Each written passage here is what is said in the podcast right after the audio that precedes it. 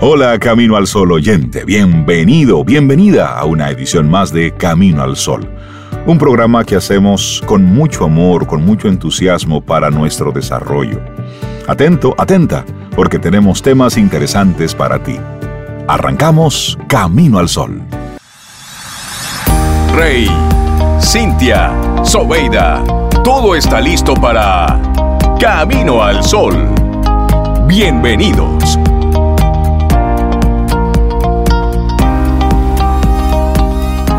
La ilusión, motor y aliento de nuestros deseos. Por ahí va entonces nuestra reflexión. Bueno, y todos hemos sentido ilusión por algo o por alguien alguna vez en nuestra vida.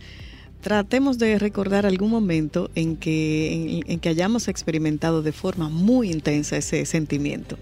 Venía ligado a otras variables mentales como una muy concreta, por ejemplo, la motivación cuando, algo así, cuando algo así nos ilusiona de verdad y no lo disfrutamos, asistimos a cómo esa ilusión se transforma en una fuerza, una fuerza de energía de la que tiramos para conseguir alcanzar aquello que se dibuja en nuestro horizonte con un deseo de posibilidades. Sí, sí, sí, la motivación ante todo.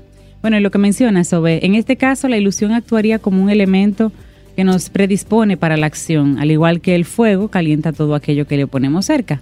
Así cabe preguntarnos, ¿qué tiene la ilusión que logra conseguir esto? Bueno, pues iniciamos con una pregunta. ¿Qué es la ilusión? De forma intuitiva, si pensamos en qué es la ilusión, es probable que todos en la definición incluyamos ideas positivas. De hecho, la asociamos con valores positivos. Es algo que nos ayuda a buscar ese cambio y a mejorar como personas. Pero no solo eso, también nos hace crecer y que nuestra calidad de vida aumente, sin olvidar que es potente reforzador para aquellas acciones con las que nos sentimos bien. Es decir, nos motiva a utilizar los medios necesarios para conseguir el objeto de esa ilusión. Es una esperanza inicial, alimentada por la idea o el presentimiento de que hemos localizado algo positivo en nuestro radar. Pero ¿Qué significa esto?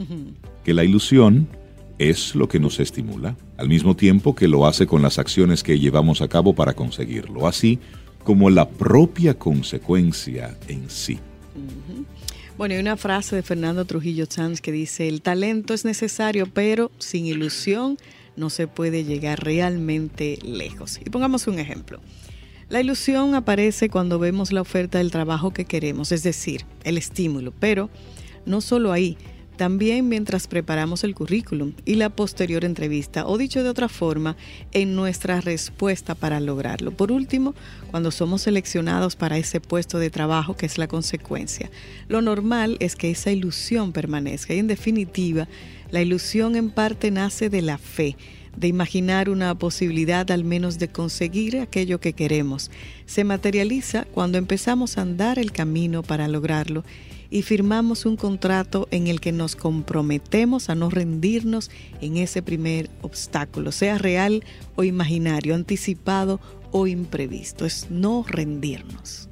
Y la ilusión se compone de diferentes elementos. Vamos a ver.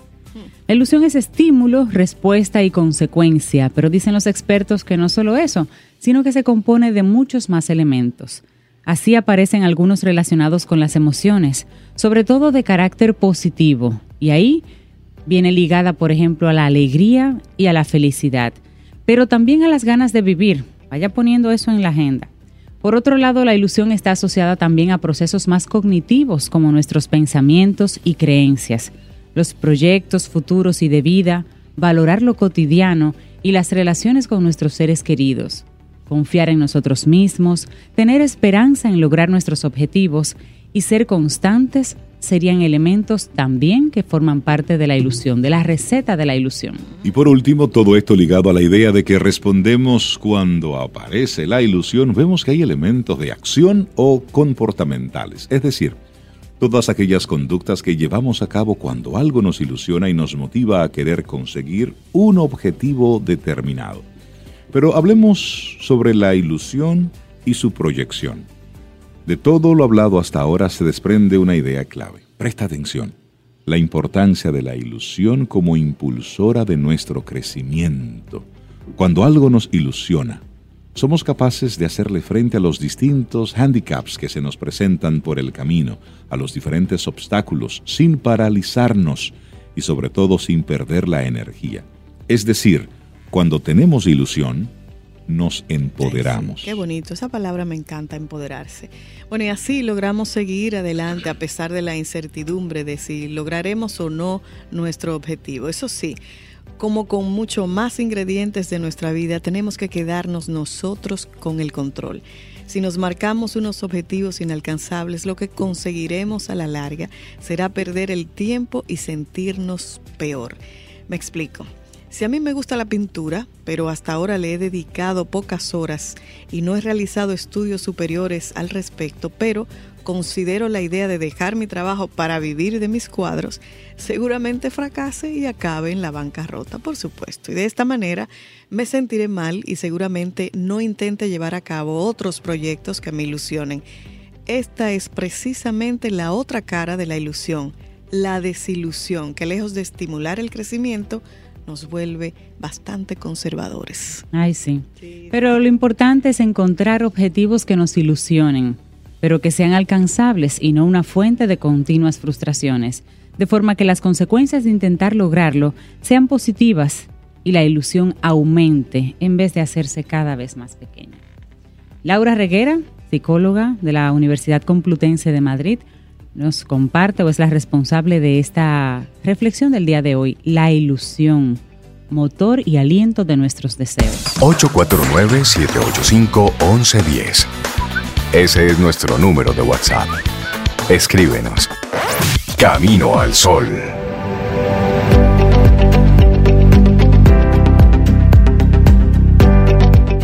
Si es bueno vivir, todavía es mejor soñar. Y lo mejor de todo, despertar. Eso lo dice Antonio Machado. Seguimos Camino al Sol, muchísimas gracias. Caminoalsol.do, esa es nuestra web. Te comparto la información para que entres y puedas leer los artículos que ahí tenemos, escuchar otros programas. Caminoalsol.do. Y durante el pasado fin de semana se celebraron los premios Grammy. Celebrando, celebrando la música, la música que hacen adultos y sobre todo premian a los jóvenes, muy jóvenes adolescentes, quienes al final fueron la estrella y son siempre las estrellas, las estrellas de estos jovencitos. Los adolescentes. De hecho, Pero si tú te pones a ver los años atrás, los Grammy, era también a gente Igual, joven. exactamente. Sí, eran, eran Lo que pasa es que uno lo ve desde Sí, otra perspectiva. por ahora, eran ejemplo, la que ganó la mayor cantidad de premios, Ajá. Billie Eilish, Billie Eilish. una chica de 18 años, y se ganó los cuatro premios más importantes. Mm, Wow, Es mejor decir, del año, canción, revelación. canción y si- del año, yo te- y si yo te pregunto, ¿tú conoces a Billie Eilish? Bueno, yo la conozco porque, ¿verdad? La- hija adolescente. No, yo No. no, eso Yo la conocí. Laurita tiene que actualizar. Yo la conocí Ahí en, en los Grammy. en los Grammy. Yo entonces tengo ¿Qué la es tarea de eso mismo, averiguar qué canta. Pero son, son adolescentes, son jóvenes que están expresándose. Sí, sí, sí, sí. Y yo me pregunto, porque ya no lo recuerdo, ¿qué es lo que pasa por la cabeza, por el cerebro de un adolescente? Bueno, Y para hablar entonces sobre eso, vamos a darle la bienvenida a Camila Hasbun, quien nos acompaña, experta en neurociencia, precisamente para hablar de ese tipo de cosas. Hola, hola. Hola Camila, ¿cómo hola, estás? Camila. Bienvenida. Bien, bien. Bienvenida a al Dios. ¿Cómo 2020. Sí, bien, bien. Qué gusto verte otra vez. Sí, qué privilegio estar aquí otra vez para hablar de, hablar de estos temas tan importantes. Y cuando vine a hablar la otra vez de la niñez, eh, todo el mundo, que hable de la adolescencia, que hable de la adolescencia. Ese es el cerebro Claro. que necesitamos entender. Necesitamos saber. Y la verdad es que probablemente la etapa que más recordemos en nuestra vida es la adolescencia. No sé si ustedes están de acuerdo con, conmigo, ya que son un poquito más, Más eh, que. más avanzados edad. más que Camila. Más que. Watch out. Y bueno, si son padres eh, con adolescentes, posiblemente estén pasando por el momento más eh, Divertido, primordial y divertido, y retador de su vida.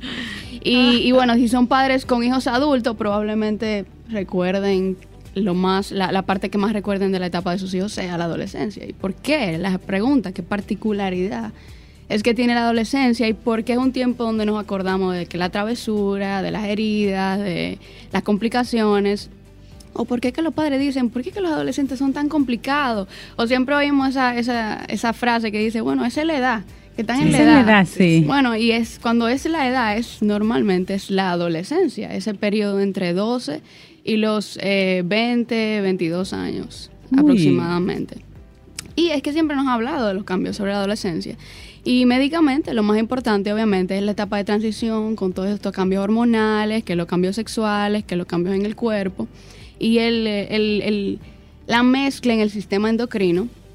Pero realmente el tema del sistema nervioso, el cerebro como tal, son datos novedosos de lo que ocurre. Y el cere- el- la ciencia del cerebro, las neurociencias, nos están arrojando datos sumamente reveladores, importantes, sobre por qué es que esta etapa es tan significativa. Y de eso es que vamos a hablar hoy. Excelente. Siempre hemos tenido esa, esa inquietud de qué es lo que pasa en el cerebro adolescente y era muy poca la información con la que nuestros padres, por ejemplo, nos criaron. Esta, esta información Sí. que arroja la neurociencia permite que los padres que están en la etapa de empezar a, a Sí. tener sus hijos, pues vayan preparándose y terminan siendo casi un poquito más expertos en ese manejo cuando llegue el momento. Exactamente. Y la respuesta a todas estas interrogantes es que el, el cerebro está en un proceso de preparación para la adultez. Esa palabra muy importante, de preparación. La adolescencia es una etapa de transición y lo que la hace más complicada, más que estos cambios endocrinos y sexuales y del cuerpo, es el proceso que ocurre cerebralmente hablando y biológicamente hablando en esta etapa de la vida. El cerebro se necesita remodelar, esa es otra palabra importante. Remodelar mucho antes de poder funcionar como un cerebro adulto, que es lo que está pasando precisamente en la adolescencia. Y en esta etapa, las conexiones del cerebro están creciendo, están especializándose, creciendo y especializándose. Lo que quiere decir que están en un constante cambio. Un proceso de cambio siempre implica un proceso de todo este tipo de cosas que vemos en la adolescencia. Eh, si ponemos una metáfora, pudiéramos decir que, como hablamos la última vez, podríamos decir que todo este proceso de la vida es como la construcción de un edificio. El cerebro en la niñez es como la zapata o el fundamento del edificio. En la adolescencia estamos en el crecimiento del edificio, o sea, ahí pasa de todo. Pasan cosas desprevenidas, hay que buscársela de una y, y- y de manera. O sea, realmente es un proceso tedioso, es el Se proceso caen más tedioso. pedacitos. La adultez vendría siendo ya cuando se le están dando los últimos toques al edificio, pero el proceso de construcción es el proceso es un proceso realmente determinante, aunque ya tenemos un fundamento del que hablamos la última vez, realmente es la adolescencia. Entonces, con esa imagen en la cabeza, pudiéramos decir eh, que se han observado en la neurociencia, los estudios lo que revelan es que hay dos procesos esenciales que ocurren en el cerebro en esta etapa.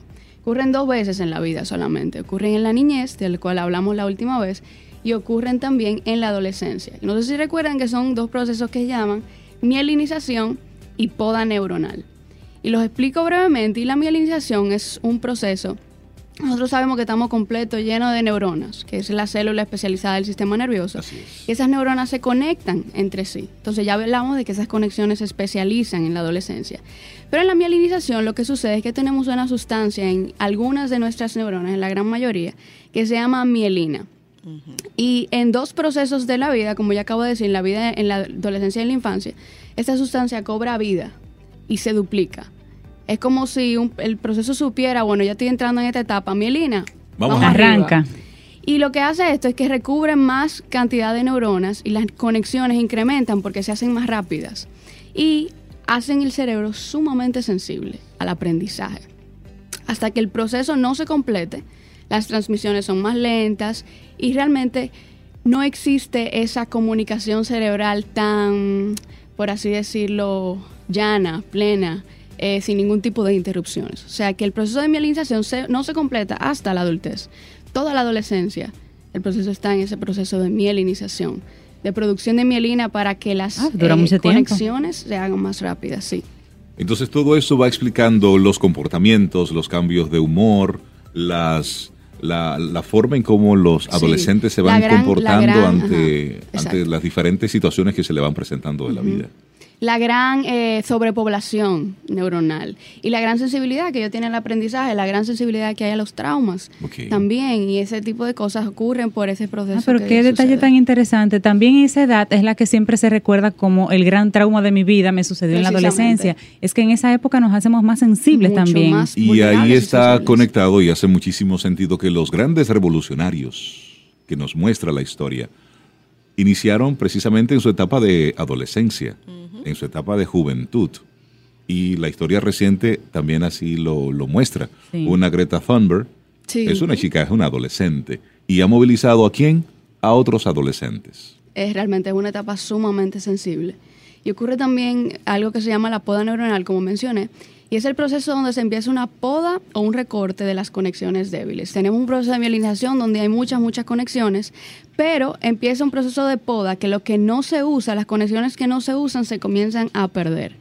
Y lo más importante aquí con el proceso de poda es que empieza desde la parte de atrás del cerebro hasta la parte frontal. El organismo comienza a recortar neuronas, a limpiar el cerebro, literalmente limpiarlo, desde la parte de atrás hasta la parte de adelante. Lo que, pasa, lo que sucede es que la parte de adelante se remodela de último. Y hago un paréntesis aquí y digo que es muy importante por estos dos procesos que un adolescente se involucre, los padres se involucren a los adolescentes en actividades cocurriculares en las tardes, que si el deporte, que si la música, que si el arte, que si el ajedrez, pues eso es lo que va a reforzar. Lo que no se usa, se va. El cerebro va a reforzar esas partes motoras, eh, visuales, motora fina, motora gruesa. Y, pero si el adolescente se pasa todo el día viendo televisión, Claro. o en un iPad, o, O jugando conectado con una pantalla. Llega la por eso es lo que se va a, va a encontrar la poda, eso, y no se lo va a llevar, porque es lo que está realmente eh, eh, fortalecido. Por eso un, un adolescente que practica algún tipo de deporte, por lo general, durante toda su etapa adulta, va a practicar una actividad deportiva. Sí, es probable. porque eso se quedó bien, bien fijo en su, en su sistema. Y si no, si no desarrolló el hábito de lectura en, en la etapa de la adolescencia de adulto, se le hará mucho más difícil hacerlo. Óyeme, qué interesante Exacto. estos cerebros adolescentes. Está- estamos a tiempo de volver. allá. devolvernos un No, poquito. no. Físicamente sucede, sucede mm, algo en los adolescentes, ese proceso de la, de la poda, la miel- mielinización, ¿pudiera físicamente darle algún indicio al, al- al- o algún efecto físico? Por ejemplo, que la persona se sienta usualmente cansada o que le duela mucho la cabeza. O, ¿Hay elementos físicos No. que pudieran Realmente no se han con eso? observado, en la ciencia no se, han obser- no se ha observado esa sintomatología física más que los cambios de humor, que las complicaciones de la adolescencia per se. El ahogarse en el vasito de agua y todo eso. Eh, Este tema de la parte frontal que acabo de mencionar es eh, como la parte más importante eh, de la, o esencial, lo que más ha dado luz con relación a la neurociencia ha visto de la parte del cerebro. Y es que precisamente lo que tiene de importante esta parte frontal, sobre todo la, la primera de adelante, que es la prefrontal, tenemos una parte frontal completa, pero la de adelante de adelante se llama la corteza prefrontal. Justo la es la frente, si nos estás mirando, Ajá. es justo la frente. Justo la última. Eh, y esta parte es la que se encarga, adivinen de qué. ¿De qué? Pues es de la toma de decisiones, de la capacidad de resolver problemas, del control de los impulsos, de comprender las consecuencias, de tomar actitudes cuerdas. Tú, ustedes han oído a los padres que dicen, muchachos, es que tú no tienes juicio. O No cultura juicio. popular, no tiene ni siquiera dos dedos de frente. Dos dedos de frente, exacto. Precisamente, de ahí viene esa frase. De ahí viene esa frase y la gente no, cuando lo dice Oye, no esa sabe que viene de sabiduría ahí. popular, ¿eh? Es No, La gente no sabe que viene de ahí, pero realmente viene de ahí, porque es esa parte que nosotros tenemos el sentido común. Esa capacidad que nosotros tenemos de tomar una decisión cuerda basada en las consecuencias, en las, eh, en las cosas positivas, en, el- en nuestras fortalezas, en nuestras debilidades, de calcular el Sí, riesgo la que parte de- del criterio, bien y el mal, los criterios, Todo. el riesgo, todo eso va en Todo esa eso parte. se ha observado que lo, está especializado la corteza prefrontal en esa área. Y sobre todo también de controlar los impulsos, de controlar las emociones, de regularse a sí mismo, de callarme cuando yo sé que tengo que callarme. No, el adolescente normalmente que cede Sí, sí, ante el impulso. Le dice tres cosas al papá, o le dice tres cosas a la maestra, o se escapa de la clase, o no hace la tarea, porque no calculan los riesgos. Su cerebro no está listo para esa, calcula eh, para esa Y calculación. eso, y eso pasa hasta más o menos qué edad. Más o menos esa parte sí ha como un dejo de Más-.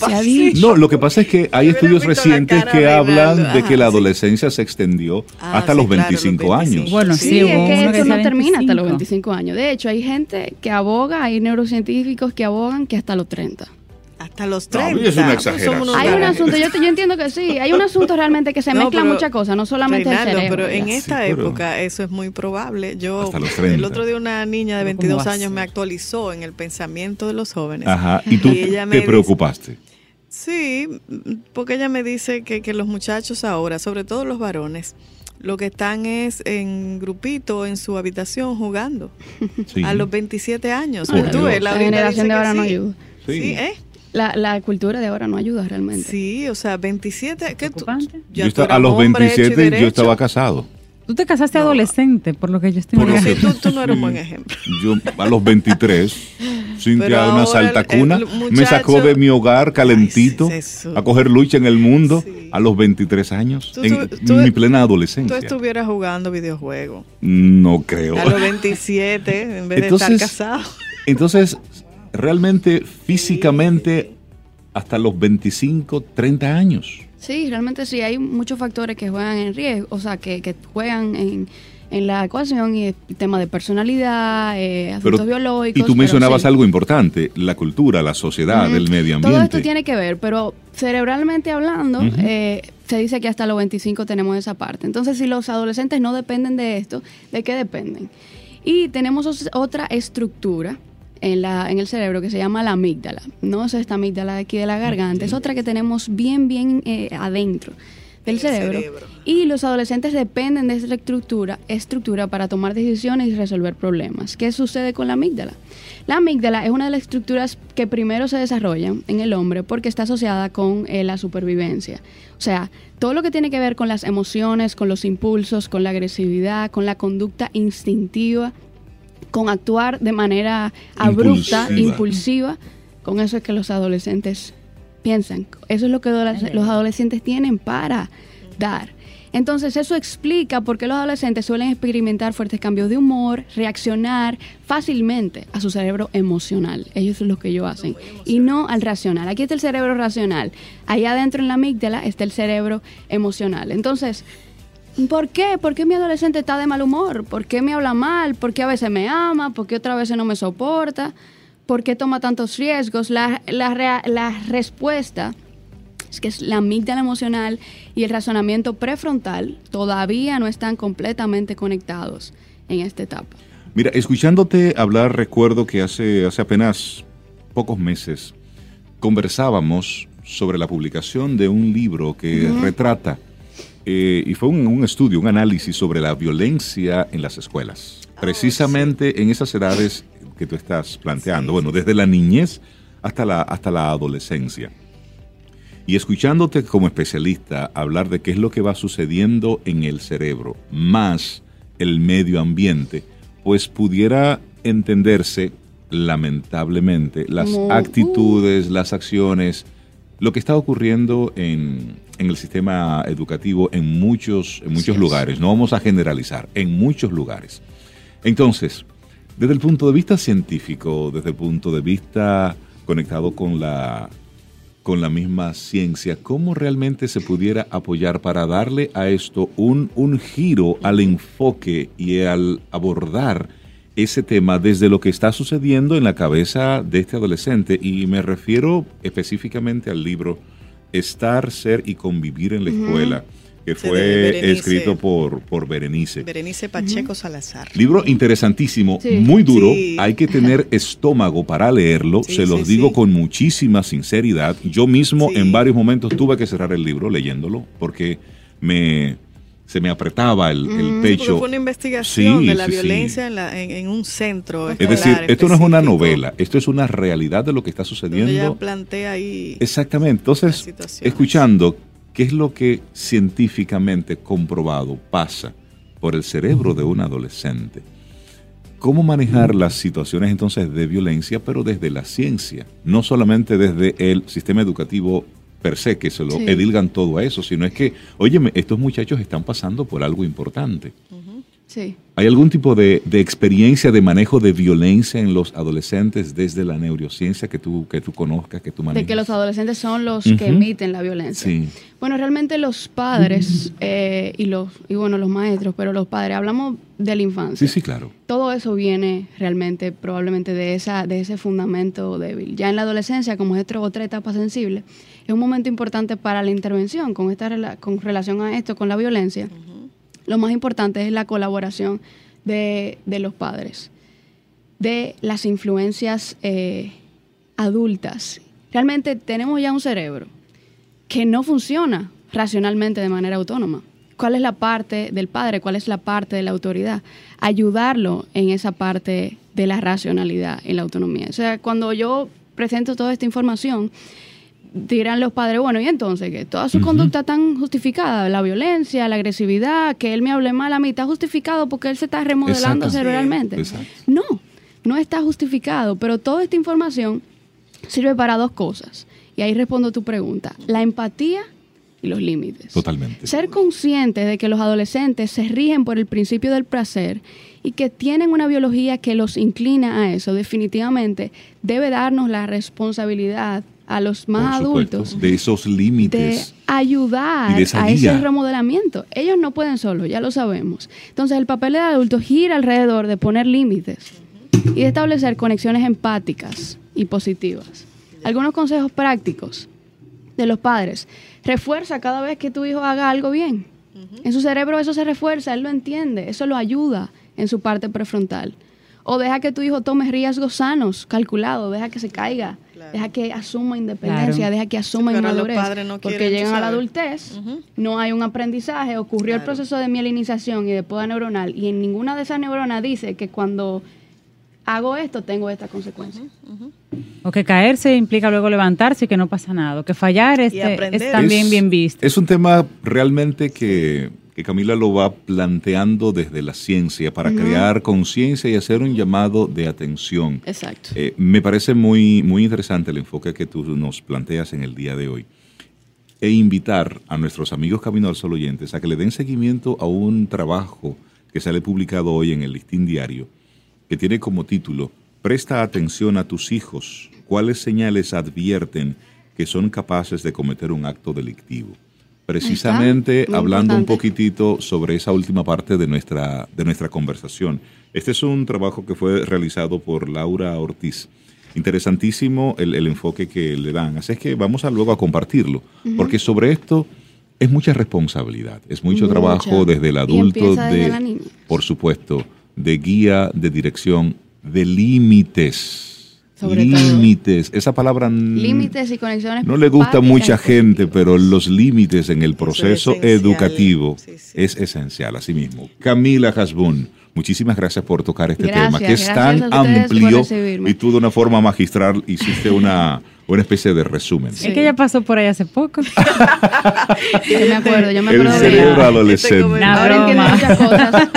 Camila, si alguien quisiera ponerse abrazo. en contacto contigo, ¿cómo puede Sí, hacerlo? en mis redes sociales está The Neurospace, se llama. Yo pongo relaciones, eh, informaciones relacionadas con estos temas. Neurospace, ok. The Neurospace. Ah, Sí. Denver, ok. Estás escuchando Camino al Sol.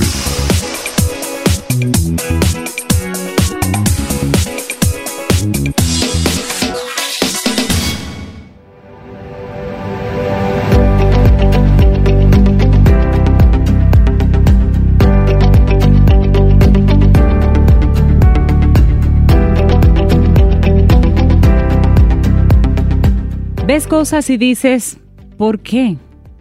Pero yo sueño cosas que nunca fueron y digo, ¿por qué no? Una frase de George Bernard Shaw y Reinaldo Infante.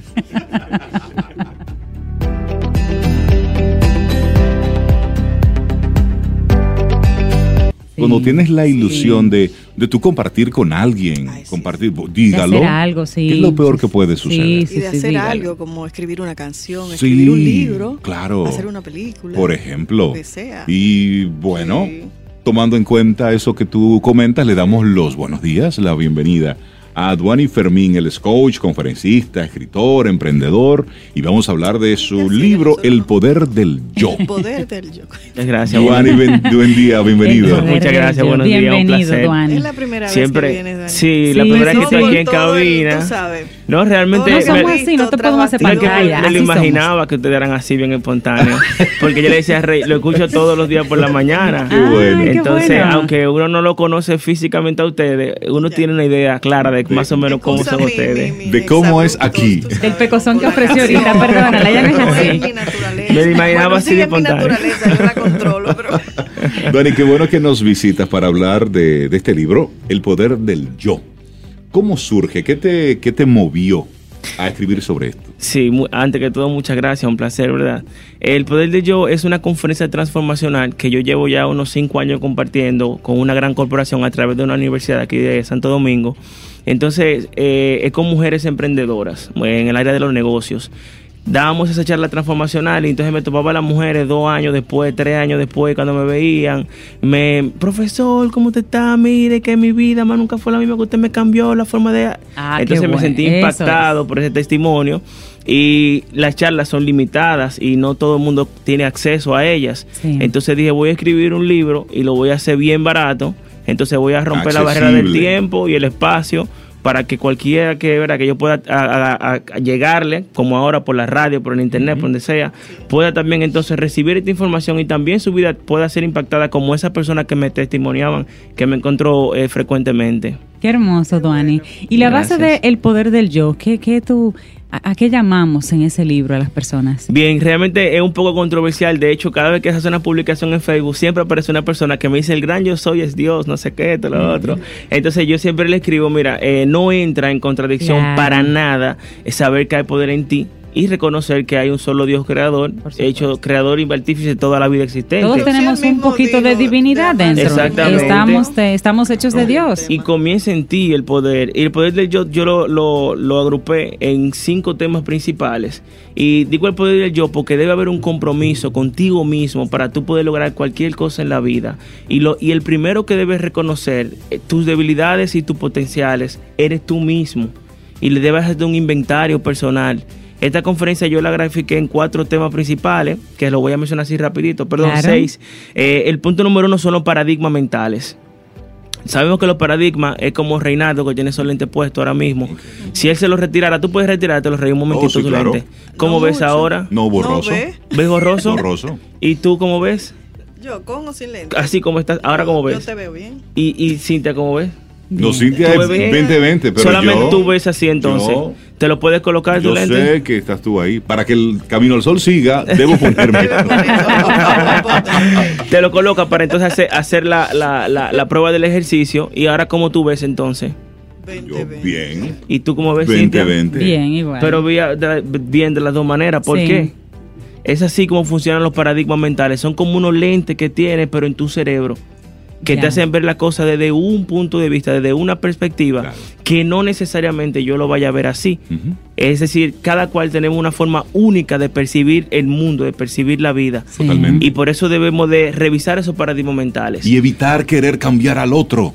No, no, no, tranquilo. Correcto. Esa persona observa el mundo desde su, desde su espacio y eso está a propósito de su vida, de su sistema, de sus creencias, de toda una, un largo etcétera, igual que el tuyo. Correcto, correcto. Y es por esto que debemos entonces preguntarnos qué paradigmas tenemos. Porque hay muchos paradigmas que hemos adquirido y son supuestos que no hacen daño. Y hay muchos supuestos que lo tenemos así arraigado. Como yo escucho muchas veces que mujeres que dicen todos los hombres son iguales. O hombres que dicen todas las mujeres son malas. Ujú. Y esos son supuestos, son paradigmas. O el dinero se hizo para gastarse.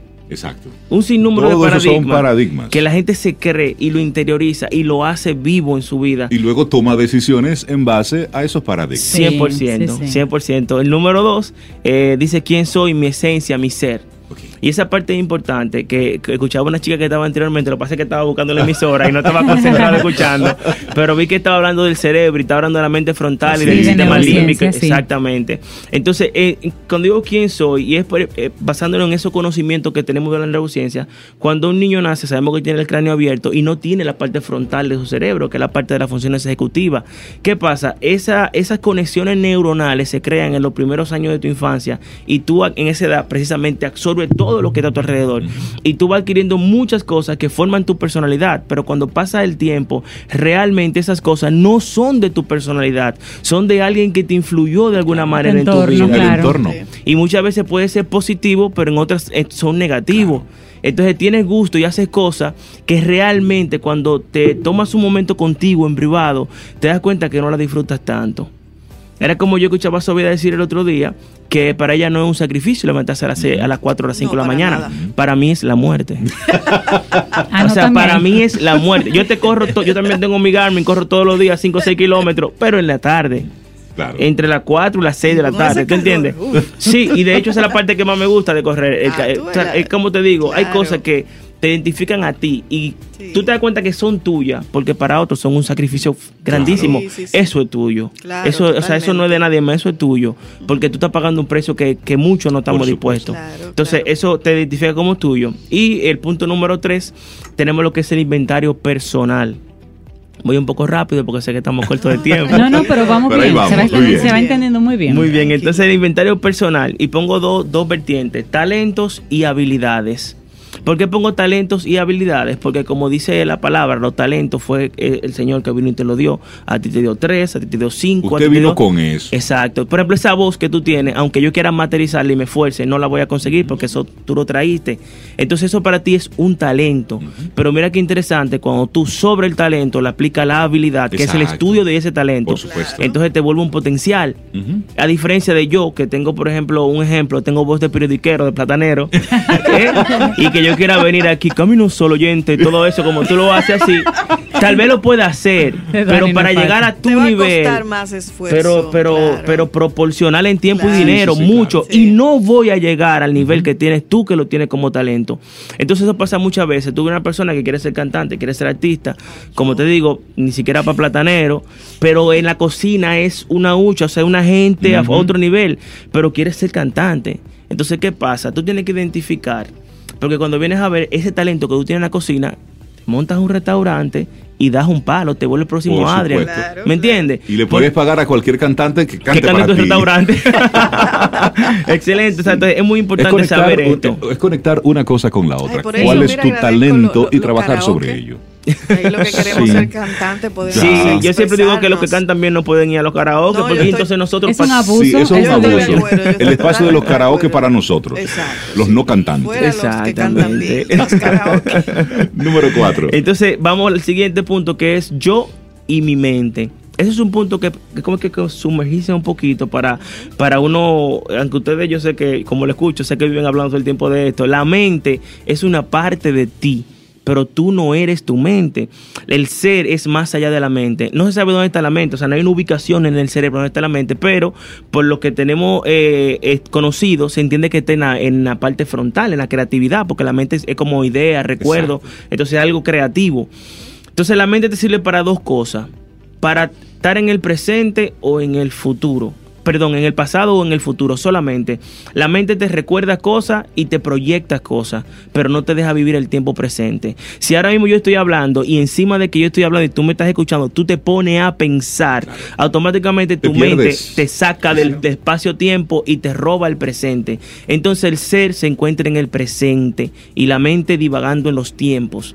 ¿Qué pasa? Que mucha parte del tiempo nosotros divagamos en el tiempo. Exacto. Valga la redundancia. sí. Nos quedamos o anclados en ese pasado, en yo fui, yo era, yo tuve, yo. Y ¿eh? se, o seré. O seré. Y cuando pase. Cuando yo sea, cuando yo tenga, cuando yo haga. Nos quedamos en esas dos proyecciones. Pasa mucho en, la- en las aulas de clase. eh, es muy interesante trabajar con estudiantes de, de clases normales de grado y también con, con- con educación continuada, que hay una diferencia que hay uno que está... eh, el estudiante muchas veces lo mandan a clases. El que tenga educación continuada está buscando Exacto, una información. elige. Exactamente. Incluso elige qué va a hacer. Entonces tú ves muchas veces en, en la sala de clase que tú estás impartiendo un conocimiento y hay 50, 40 personas que sacaron un tiempo, se levantaron en la mañana, se transportaron, eh, lavaron una ropa, hicieron una logística grandísima para, estar ahí. Y entonces cuando se encuentran ahí, agarran y se van en la mente. Exacto. Agarran de inmediato el celular, se distraen. Quieres juntarte con, con, con, con Sobeida, quieres juntarte con Sobeida. Cuando te juntas con Sobeida, entonces ella te está hablando y tú estás pensando en las habichuelas que le vas a rellenarlo mañana. Exacto. Y te pierdes el espacio-tiempo. Entonces es muy importante poder identificar quién soy yo para tomar control de mi vida y no dejar que sea la mente. Porque la mente te da muchas sugerencias que muchas veces buscan tu comodidad, pero no necesariamente tu beneficio. Porque la mente lo que quiere es darte placer. Lo que busca tu cerebro, placer. Estamos hablando con Duani Fervina a propósito del lanzamiento de su libro El Poder del Yo. Así es. Entonces el punto siguiente, eh, empodérate, constancia y disciplina. Tú puedes es tener el talento sí. y puedes tener las habilidades. Si no tienes constancia y disciplina, no hay Eso forma. así. Yo te puedo regalar un mango a ti de los mejores mangos que hay. Te regalo la semilla. Tú la siembras en el patio de tu casa. Tú le puedes echar 10 sacos de abono y ponerle una, una luz ultravioleta pisada 48 horas. No sé qué. Evitar que el sol sal- se oculte por 5 días y no te va a dar mango durante 4 años. Eso es así. O sea, tiene que darse un proceso de tiempo. El universo está conectado en ciclos. Todo gira en ciclos. Hay ciclos que lo entendemos y lo respetamos como el día y la noche. Pero eso es un ciclo como de millones de ciclos que el universo lleva. Así es. Sí. Entonces hay que estar, hay que estar, hay que coger su tiempo, hay que coger su ciclo y hay que mantenerse en esa constancia evolutiva imparable que es nuestra naturaleza humana. Así. O sea, nuestra naturaleza es la evolución. Así Por es. eso, cuando tú quieres esa blusa y la consigues, quieres otra de otro color.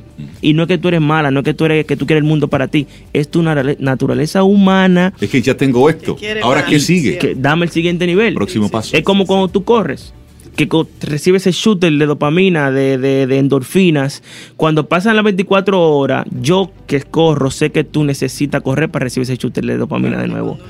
Sí. corre, se siente como... El sentimiento de culpa. abatido. Y lo que y yo digo siempre, lo contrario a lo que la gente piensa, cuando tú terminas de correr, terminas con una gran fatiga, pero no cansado. Y con un hambre.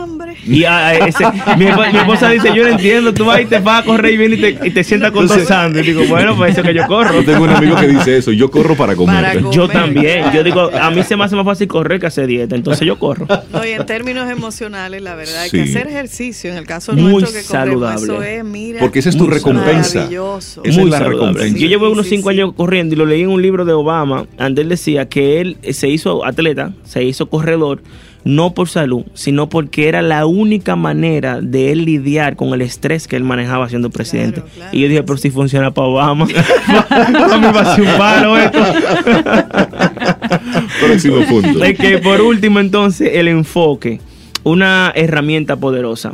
Eh, son eh, cada uno de estos puntos van como enlazados, ¿verdad? Hablando precisamente de los de los ciclos, de los enlaces. El enfoque es lo que te permite a ti eh, permanecer el día incluso donde tú no te sientes bien. Porque no todos los días tú estás motivado, las emociones vienen y van. Y es lo normal, porque imagínate Sí. que tú durarás Vivimos en las emociones. y gracias a Dios, porque que van y vienen, porque imagínate tú quillado la vida entera. No. O tú contento la vida entera. Tú te ríes 15 minutos y te duele ahí atrás. Claro. Entonces imagínate que te ríes las 3 horas, te caes muerto ahí mismo. ¿Tú entiendes? Sí. Gracias a Dios. Entonces el enfoque es lo que te permite a ti continuar cuando las cosas no van como tú las quieres. El enfoque es como, eh, a propósito de la guerra, ¿no? El francotirador que tiene un, un foco. Hay cientos de soldados, hay tiros, hay bombas, hay de todo. Pero el franco tiene un lente que lo aísla de todo lo otro y permite que él se enfoque en un objetivo. Ahora, cada disparo que el francotirador hace normalmente es una baja enemiga. A diferencia de un artillero que va por la vida ta, ta, ta, ta, ta, ta, ta. Tirando con Esas todo. son la gente que van haciendo todo al mismo tiempo. Que quieren hacer esto, aquello, ta, ta, ta, ta. Óyeme, la vida es, eh, el universo es energía. Aquí tenemos un cable de electricidad de 110 voltios, por ejemplo. Si lo distribuimos en toda la habitación y ponemos 5 voltios allí, 5 voltios allí, 5 voltios allá, y le ponemos la mano, no nos hace nada. Ahora, si tú agarras los 100 voltios Los 100 juntos, juntos. te da que brinca para arriba. Sí, claro. Entonces, así mismo es, es tu potencial. Cuando tú lo pones en el camino al sol, en el camino a la tierra, en el Mm. camino a la luna, en el camino para allí, para allá, entonces la energía Se- desintegra y tu potencial automáticamente desciende. Ahora, cuando tú agarras, le das camino al sol, camino al sol, como yo he escuchado ahorita, ocho años, camino al sol. años, o sea, hay un grupete Un de la gente que está impreso ya con camino al sol. Hay un trabajo, hay un, o sea, hay un enfoque que ya uno, el día que no lo escucha a ustedes, eh, entonces algo, algo que no va bien, algo falta. Y eso es un día a la vez. Exactamente. Por eso me, me gusta mucho cómo manejas la parte del enfoque. Exactamente. Porque el estar enfocado en algo, independientemente de que hoy no sea un buen día, de Sí. que hayan adversidades, de que la marea esté, esté alta, el enfoque te permite mantenerte ahí, en ese, en ese rumbo. Quizás Correcto. hoy no avanzaré tanto, Sí, pero, exacto. pero un pasito que dé es algo. Y esa parte de mantener el enfoque tiene mucho que ver con la visualización. Eh, a propósito del tema de hoy, Que es la ilusión. eh, que es la ilusión. Tú debes tener una ilusión clara de la meta. Tú tienes que saber cuál es la meta. Incluso tú debes imaginar cómo te vas a sentir cuando, Cuando tú estés adquieras esa meta. ¿Por qué? Porque en el momento negro, en el momento oscuro, en el momento difícil, esa ilusión la que te va a mantener Y enfocado. eso, y eso es tan interesante plantearlo así, Es así. porque a veces nos enfocamos en la meta, en esa ilusión, en eso que queremos, pero también idealizamos la forma en cómo vamos a llegar ahí. Y en esa ruta es que ocurre entonces la frustración, Sí. Correcto. el cansancio. Porque el camino no es como yo pensaba. No, el Y no camino tiene que serlo. El camino puede El camino es ser el camino, el camino es el vivo. camino. Entonces Mira, hay es que que- estar despierto, alerta para utilizar entonces la astucia y saber mover y elegir el camino más adecuado, Punto que no necesariamente fue el que tú trazaste inicialmente. Sí, y algo muy interesante el, lo que tú planteas, porque una cosa es la meta, ¿verdad? Pero las expectativas no son buenas. Porque una expectativa es una proyección del futuro cercano que tú te haces. Y entonces cuando no se cumple, viene entonces el estrés. Y es lo que te vuelve improductivo. Esa descarga de cortisol que tú vas a recibir en tu sistema, que te va a poner a ti de manera eh, que te va a cerrar los caminos. Entonces las expectativas en general no son muy buenas. Sí es bueno tener metas claras y proyecciones claras. Pero siempre cuidando el tema de las expectativas. Como tú dices, el Sí. camino se descubre al andar. Duani Sí, Fermín. Este libro, Duani, ¿dónde va a estar disponible? Que ¿Desde yo lo tengo en Amazon, yo lo tengo ya. Ya lo tiene. Sí, está en Amazon, Lo tiene ya. Bien, entonces sí, el libro está disponible en amazon.com, lo buscan así mismo, El Poder del Yo o con mi nombre, Duani Fermín. Buenísimo. Gracias, gracias. Duani Un abrazo, Fermín, Duani. Un Muy amable, gusto. gracias. autor de El Poder del Yo y Camino al Sol oyente. Para Así es. Muchísimas gracias y Gracias muchos, muchos éxitos. Muy amable. Y, y felicitarte por el manejo de, estos es, temas. así Muy es. Gracias, interesante. Gracias. Siente y disfruta de la vida. La vida. Camino al sol. Camino al sol. Una frase consejo de William Faulkner dice, siempre sueña y apunta más alto de lo que sabes que puedes lograr. Seguimos Camino al Sol. Muchísimas gracias por conectar con nosotros. Entra a nuestra web, caminoalsol.do, para que puedas escuchar los programas anteriores, leer los artículos que nuestros colaboradores nos van siempre aportando y que Laura, nuestra productora, también va redactando cosas sumamente interesantes. Caminoalsol.do. Y el día que puedas llegar tarde a la oficina, entra a la cabina, que aquí pasan muchas cosas chéveres. Sí, hombre. Que no pueden salir al aire. Lo ven así, con mucha apertura, ¿eh? Sí, porque Sí. de, de eso se trata vivir psicológicamente. Exacto. Y le damos la bienvenida y los buenos días a Carmen Virginia y también a Joan Novoa del Centro Psicológicamente. Buenos días, bienvenidos a Camino al Sol. Gracias, Gracias, buenos buen días y gracias por abrirnos la puerta de la cabina y participar de la- la- el backstage, que es donde uno más goza, con los micrófonos apagados. Yo digo detrás del audio, me gusta decir. Qué bueno. Y, y vamos a tocar un tema sumamente interesante y es, ¿los hombres se comunican igual que las mujeres? Y esto lo planteamos como una pregunta y precisamente nuestro tema es sobre los estereotipos y las diferentes habilidades sociales.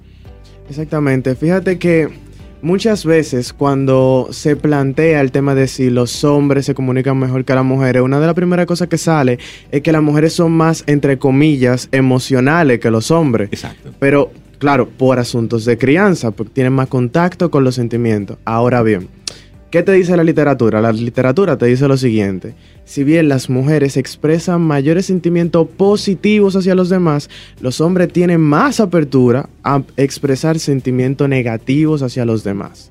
O sea, no es que uno y el otro tienen más apertura a las emociones. Las mujeres sí tienen más contacto, pero son quienes expresan mayores sentimientos positivos, pero los hombres mayores tienen como ese permiso de expresar. Y tú has dado un dato interesante, eso tiene que ver Claro. desde la cultura. Exacto. Es el Claro, componente claro, más importante. Claro, y te lo digo así también porque todos experimentamos emociones. Claro. ¿Me entiendes? Eso es algo biológico. Es decir, yo, yo me emociono con, con canciones, yo he llorado con películas, es decir, y lloro y ya, Claro. y ya, y se me sale mi lagrimita y ya, y sigo. Pero culturalmente- Somos, somos tú y yo que hacemos ese tipo de cosas, pero culturalmente hay ciertas restricciones para los hombres, para lo que debe ser Sí. hombre y debe ser mujer. Porque el hombre, hombre no llora. El hombre no llora, entonces claro, ¿qué, ¿a qué ha llevado eso? El hombre no llora, el hombre no se muestra débil, a que esa emoción que sí siente, porque somos humanos, la canalice de una forma diferente. Porque todo lo reprimido en algún momento sale. Sale, entonces salen ira, salen inapropiadamente, pero sale. E incluso puede salir en trastornos psicosomáticos. Léase y entiéndase que cuando uno se traga las emociones, literalmente, entonces el cuerpo lo expresa. Sea con un dolor de barriga, sea con un dolor de cabeza. Tenemos muchos pacientes que a veces vienen referidos de cardiología y cuando tú dices, pero ven acá, ¿y qué pasó con tu cardiólogo? No, fue que él no encontró nada. Esa es la típica frase de los trastornos No psicosomáticos. Él no encontró nada.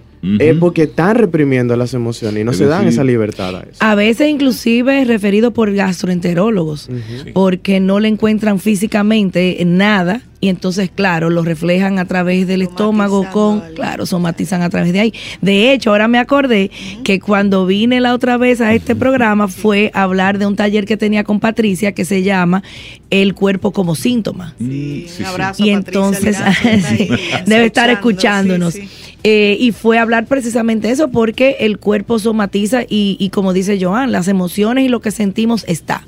Ahora, cómo salen es la diferencia. Joan, ¿y cómo puede lidiar un hombre que no se esté escuchando y quiera como hacer una transformación y empezar a expresarse? ¿Cómo, cómo hacer eso? Porque Bueno, lo primero podría parecer muy difícil porque a veces no tenemos un vocabulario emocional. O sea, en la escuela, una de las tantas limitantes que tiene, que mucha matemática, mucho español, que está bien, pero hay una educación emocional que se está perdiendo. Entonces, uno de los primeros pasos es ir aprendiendo a reconocer físicamente lo que tenemos y ponerle una etiqueta. Es decir, lo que siento es y ponerle una... ira. Exactamente. Exactamente. Porque eso va regulando la emoción. Ahora, claro está, a veces es muy difícil saber lo que uno siente y por eso se debe de tener un acompañamiento psicológico. Yo me voy más un poquito antes y cuando tú dices cómo hacerlo, hay veces que hay hombres que llegan a la consulta y no que solamente no saben identificar lo que sienten o, o- o por qué lo sienten o, o ponerle ese nombre como dice Joan, sino que tú la sencilla pre- pregunta, ¿cómo, ¿quién tú eres? Descríbete. La gente te abre los ojos como dos medio pesos Sí, así y te dice, ¿cómo así? Porque te pueden decir, no, mira, mi esposa es así, así, así, mis hijos son así, en el trabajo. Fácil para ¿Y describir a otros. Claro. Sí, y sí, tú, sí. pero háblame de ti. Ay, yo no sé, Carmen.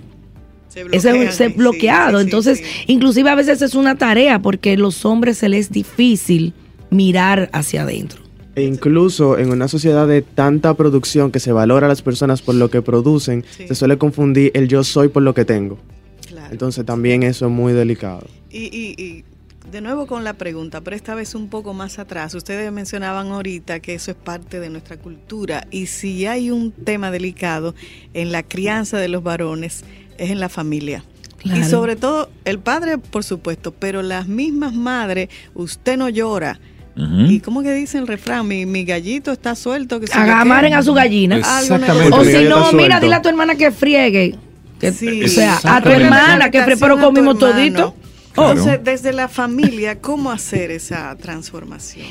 Bueno, lo primero es que, mira, eh, estamos creando cierta conciencia. Hay una, hay una generación, y voy a incluir que es la mía, eh, por ejemplo, la generación X, y bueno, lo- lo- lo- lo- los otros de más para atrás, peor todavía. Sí, sí, claro. Pero voy a hablar de la mía, que es la que esa no ha dado el salto.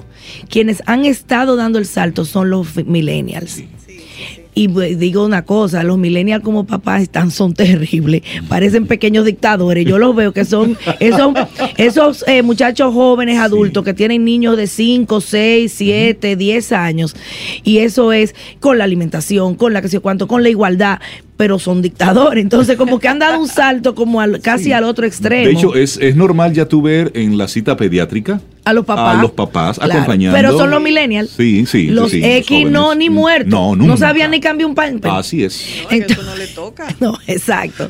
Entonces, culturalmente sí ha habido ese estereotipo eh, de los roles. Y, y bueno, ahí no, no queremos eh, mandar el mensaje de que eh, somos totalmente iguales, porque genéticamente No, no somos somos, somos diferentes. Claro. Pero en los roles que desempeñamos sí debe de haber, o debemos de seguir peleando y, y buscando el espacio de esa igualdad. Estamos conversando con Joan Novoa y con Carmen Virginia del Centro Psicológicamente. Los hombres se comunican igual que las mujeres y Joan hablaba inicialmente de la, de la parte emocional, porque es lo que nos es inherente a todos y está presente constantemente. Pero hay otra parte de la misma, de la misma comunicación que no es la emocional, sino es la, la verbal. Las palabras que utilizamos, el tono que utilizamos, el volumen que utilizamos. Sí, y tú acabas de ahora mismo recordarme a la familia. Hay un aprendizaje que es aprendizaje vicario, que es el aprendizaje por observación. Entonces, fíjate cómo hay ciertas generaciones que vicariamente aprenden a que, por ejemplo, cuando hago algo mal, tengo un castigo y es por la fuerza. Entonces, ¿qué quiere decir eso? Que cuando yo vaya a resolver algún problema, si esa es la única herramienta que yo tengo en mi caja, lo voy a resolver a la fuerza. Entonces, precisamente hablando, volviendo al tema de la familia, hay que ir cambiando las herramientas que tenemos den- dentro de nuestra caja para entonces que ese aprendizaje salga de otra forma. Y también pasa algo con los hombres y es que suelen ser más asertivos en el trabajo, pero en otras situaciones no. No. Entonces, las mujeres fuera del trabajo sí son más asertivas que los hombres, tipo por ejemplo en la relación. Pero en el trabajo son los hombres quienes son más y por el asunto también cultural. Y en el sentido de orientación, ¿A qué tú te refieres, a qué tú te refieres con la palabra orientación? Me, deja- me cogiste fuera de base. Amplíe, como dice Ayúdame los parqueos, Él los lo parqueos, dice las direcciones, el uso de Waze. donde me quedo. Ok, porque me fui a orientación y se me abrió un abanico así. Eh, bueno, eh, se habla mucho y de hecho eh, hay un- una frase muy, muy famosa que dice en, al volante, tenía que ser una mujer. Generalizaciones. hay una generalización. Y de hecho, eh, yo no sé, Joan, que es el investigador, eh, a nivel, por ejemplo, de, de espacial, si bien podemos decir que quizás el hombre tiene otra, porque estamos configurados diferentes, entonces tenemos habilidades diferentes. De repente el hombre puede tener más ubicación en el espacio, pero no quiere decir que una mujer en... Una mujer, dos, tres o cien Exacto. tengan más orientación que, que ese. Sin embargo, las mujeres tenemos otras habilidades que los hombres no las tienen. No Bueno. porque sea, no porque sea uno ni bueno ni malo, No, sino claro. simplemente porque Diferentes. Son de las biológicamente somos diferentes. El cerebro está Claro. configurado diferente. De hecho, hace hace un tiempo yo me reía mucho con un lo que le dicen stand up comedy que es era un era un inclusive un pastor no no soy nada de, de- de religión ni eso pero era un pastor y él hacía un stand comedy con dos cerebros con dos bustos uno de una mujer y una de un hombre y ponía todas las situaciones que manejaba se llama eh, lo pueden buscar se llama eh, the empty box Ok. entonces lo que alegaba era que el hombre tiene la capacidad y tiene como una cajita vacía donde le gusta estar. Entonces al- a- a- hacía simbólicamente alusión a esa cajita vacía y como la mujer quería constantemente entrar en esa cajita porque nosotros no tenemos esa cajita. Cuando nosotros no estamos trabajando, estamos Es cocinando, si no estamos manejando, Sí, si no sí. estamos con los muchachos. Los hombres tienen la capacidad de aislarse y de que se le olvide el mundo. Entonces ese empty box es como su como ese safe zone, es como Sí, su, su su zona zona de segura, tranquilidad, de seguridad. segura, pero no porque le pasa nada, no por a nosotras estamos tranquilas y él decía y eh, nos pasa algo o triste, el hombre puede estar con la cara y es en su empty box, no está Exacto, pensando en no la mujer no- no, entendía, entonces ese- esa conversación entre los dos cerebros era muy interesante, hablando de la diferencia en cómo nos comunicamos y cómo Y, y en una de las, de las partes de esta conversación, eh, Virginia hablaba de, de el hombre que va y busca ayuda. Ya esa es una persona que está en la disposición de por lo menos investigar qué está sucediendo consigo mismo. ¿Qué tipo de ayuda profesional real existe en nuestro país para ese hombre que quiere romper de repente con esos, con esos paradigmas y abrirse a los sentimientos, abrirse a darle una mirada diferente. A propósito de, de toda esta locura que ha estado sucediendo o mostrándose en los medios de comunicación con la violencia. Claro, mira, eh, desde hace 18, 19 años, eh, yo con, dentro del área de salud mental he visto cómo eh, se habla mucho de la preparación de la mujer, de cómo la mujer sale, se ha salido a preparar, está en las universidades, eh, va a sus terapias y hemos dejado de lado o se ha dejado como parqueado a un lado en la parte del hombre. Entonces, claro, entonces eh, tenemos obviamente sobre el tapete el tema de la violencia. Entonces, Que eh, no solo es en República no, Dominicana. no, es mundial. Es decir, es algo mundial. Claro. Entonces, eh, a raíz de, de todo esto y de la misma experiencia que hemos tenido en el centro con grupos terapéuticos para mujeres, pues venimos ma- amasando una idea de que, conchole, o sea, hay una necesidad, porque de hecho el grupo Insight, que es el grupo de autoestima para mujeres, hay hombres que han llamado al centro y no tienen eso mismo para hombres. Eh, sí, entonces hemos ido elaborando en función de la experiencia y de una necesidad. Hay una necesidad. Totalmente. Hay una necesidad y el hombre de repente, digo yo, puede estar también despertando porque tenemos hombres que vienen a terapia individual buscando ayuda, ya sea por depresiones, ya sea por rupturas amorosas, ya sea por problemas existenciales que tienen. Entonces, eh, en base a esa experiencia y vista esta necesidad, pues hemos creado el grupo que se llama Omine. Omine. Omine. ¿Qué sucede en esos grupos? Lo que se pueda decir. Mira, la terapia grupal tiene ciertos beneficios y lo primero, hay que hablar de lo económico. Sale muchísimo más barata que una terapia individual. Exacto, que un uno a uno. Exactamente, Claro. exactamente. Eso es lo primero.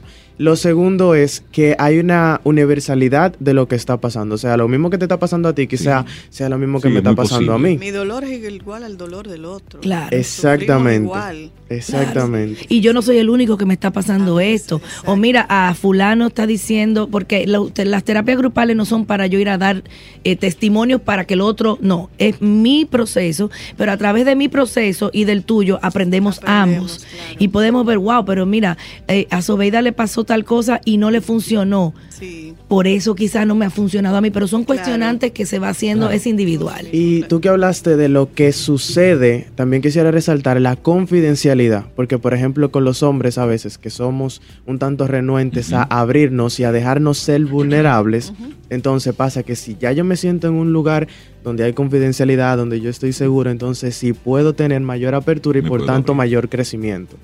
¿Cuándo se realizan esos encuentros? ¿Cómo ponernos en contacto con el centro? Claro, eh, comi- este grupo comienza en marzo. Eh, pueden llamar al grupo profesional, que hay Patricia, no Liranzo, sino Serrano, nuestra querida Secre, eh, pues le va a dar toda la información. Eh, va a ser, son encuentros semanales.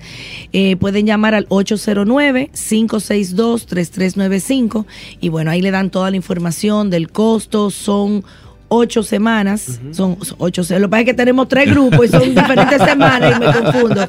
Pero son ocho semanas de, de trabajo. Y la ventaja es que ahí la persona puede y o, y, o iniciar un proceso eh, donde descubra cosas y bueno, descubrió, resolvió y terminó. O decir, wow, quiero seguir trabajando individualmente. O el que está en un proceso terapéutico individual por una razón determinada, esto es un complemento.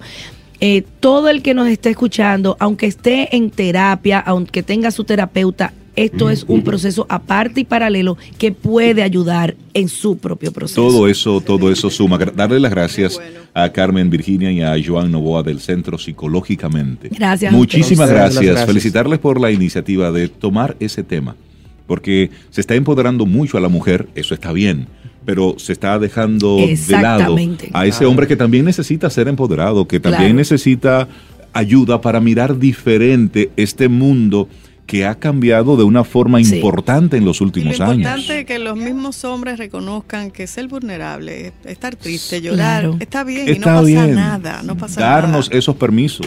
Claro, como dice, como dice Brené Brown, que en la vulnerabilidad Exacto. hay una gran oportunidad. Así Gracias. Que tengan un excelente día y muchísimas gracias por este tema tan interesante. Gracias a ustedes. Hoy hemos hablado sobre la ilusión.